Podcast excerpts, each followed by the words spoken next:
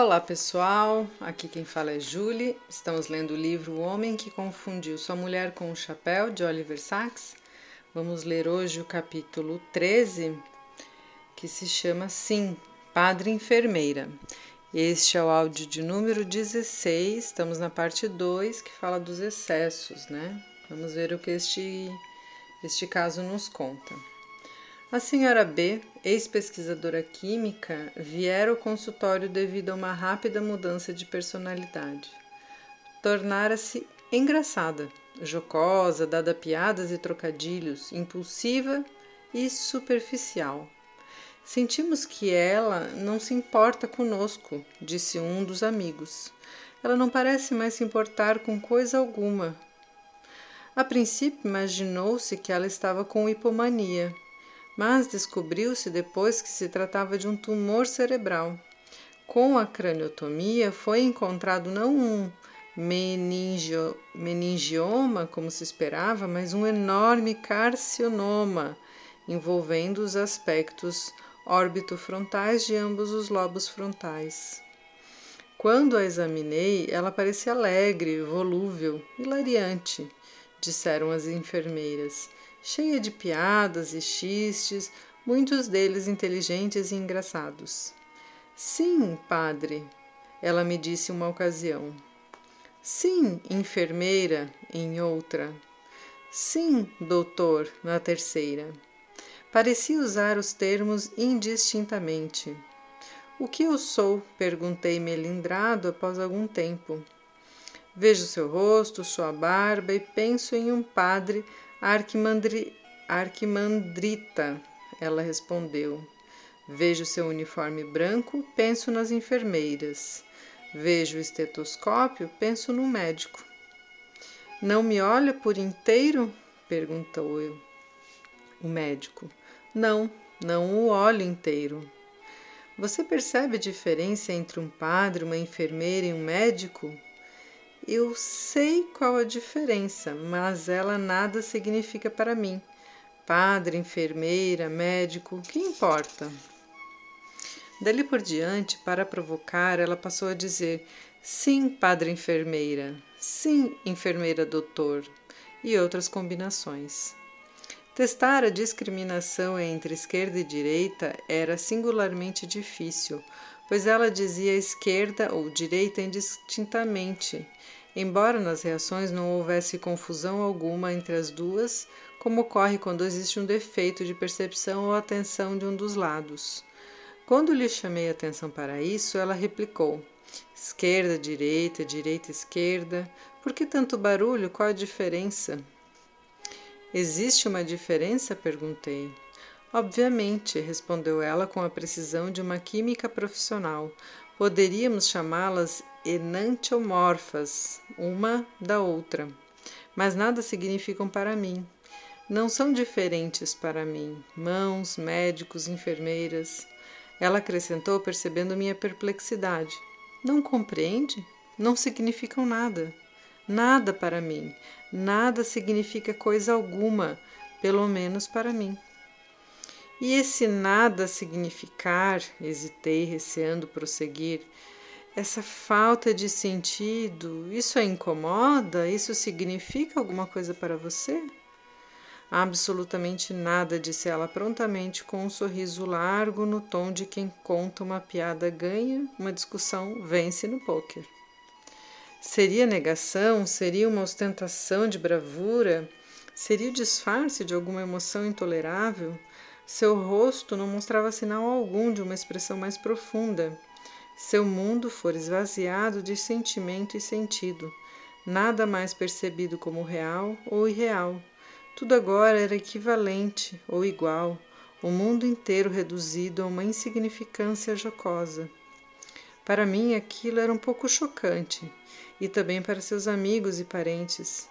Mas ela própria, embora não sem insight, não se incomodava era indiferente, tinha até mesmo uma espécie de despreocupação ou leviandade cômico-medonha.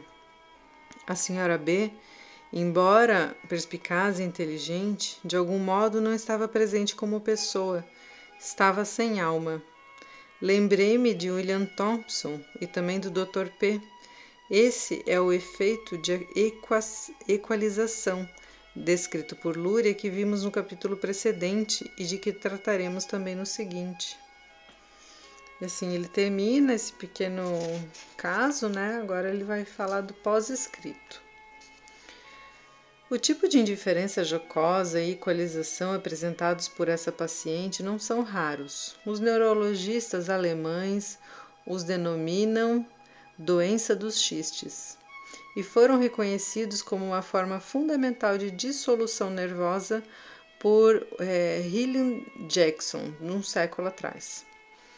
A indiferença não é rara, mas o insight sim, e este, talvez felizmente, perde-se à medida que progride a dissolução. Encontro muitos casos por ano com uma fenomenologia semelhante, porém com as etiologias variadas. Vou repetir essa frase, ó, que é importante. Encontro muitos casos por ano com uma fenomenologia semelhante, porém com as etiologias variadas. Às vezes, não tenho certeza, a princípio, se o paciente está apenas sendo engraçado, se está fazendo palhaçada ou se é esquizofrênico. Por exemplo, quase por acaso encontrei as seguintes anotações sobre uma paciente com esclerose cerebral múltipla que atendi em 1981, mas cujo caso não pude acompanhar. Diz assim o, nas, nas escritos dele, né?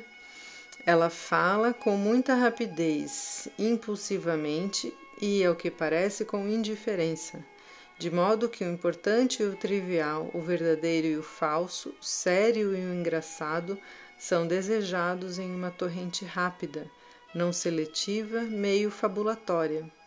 Ela pode contradizer-se por completo depois de alguns segundos. Diz que adora música, que não gosta, que tem um quadril fraturado que não tem. Concluí minhas observações com um tom de incerteza. Quando disso será, quanto disso será a fabulação de criptamnésia? Quanto de equalização e indiferença do lobo frontal? Quanto de alguma estranha desintegração esquizofrênica e fragmentação embotamento? De todas as formas de esquizofrenia, a boba feliz, a chamada hebefrênica, é a que mais lembra as síndromes orgânico-amnésicas do lobo frontal. São as mais malignas, as menos imagináveis, e ninguém retorna desses estados para nos contar como eles são sentidos. Em todos esses estados, por mais engraçados e muitas vezes inventivos que possam parecer, o mundo é afastado, solapado, reduzido à anarquia e ao caos. Deixa de existir um centro da mente, embora as capacidades intelectuais formais desta possam estar per perfeitamente preservadas. O ponto final desses estados é uma insondável tolice, um abismo de superficialidade no qual tudo perde seu alicerce, fica à deriva e se despedaça. Lúria mencionou certa vez que a mente, em tais estados, reduz-se a um mero movimento browniano. Sinto também a espécie de horror que ele claramente sentia com relação a esses estados, embora o horror incite em vez de impedir sua descrição precisa. Eles me lembram primeiro o Funes de Borges e seu comentário.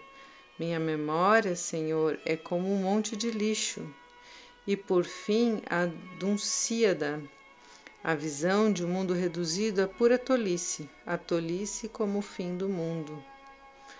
Tua mão, grande anarca, deixa cair as cortinas, e a escuridão universal tudo sepulta. E assim ele termina o pós-escrito desse caso, e me chama muita atenção sempre a forma como ele busca a alma da pessoa, a essência, a existência, né?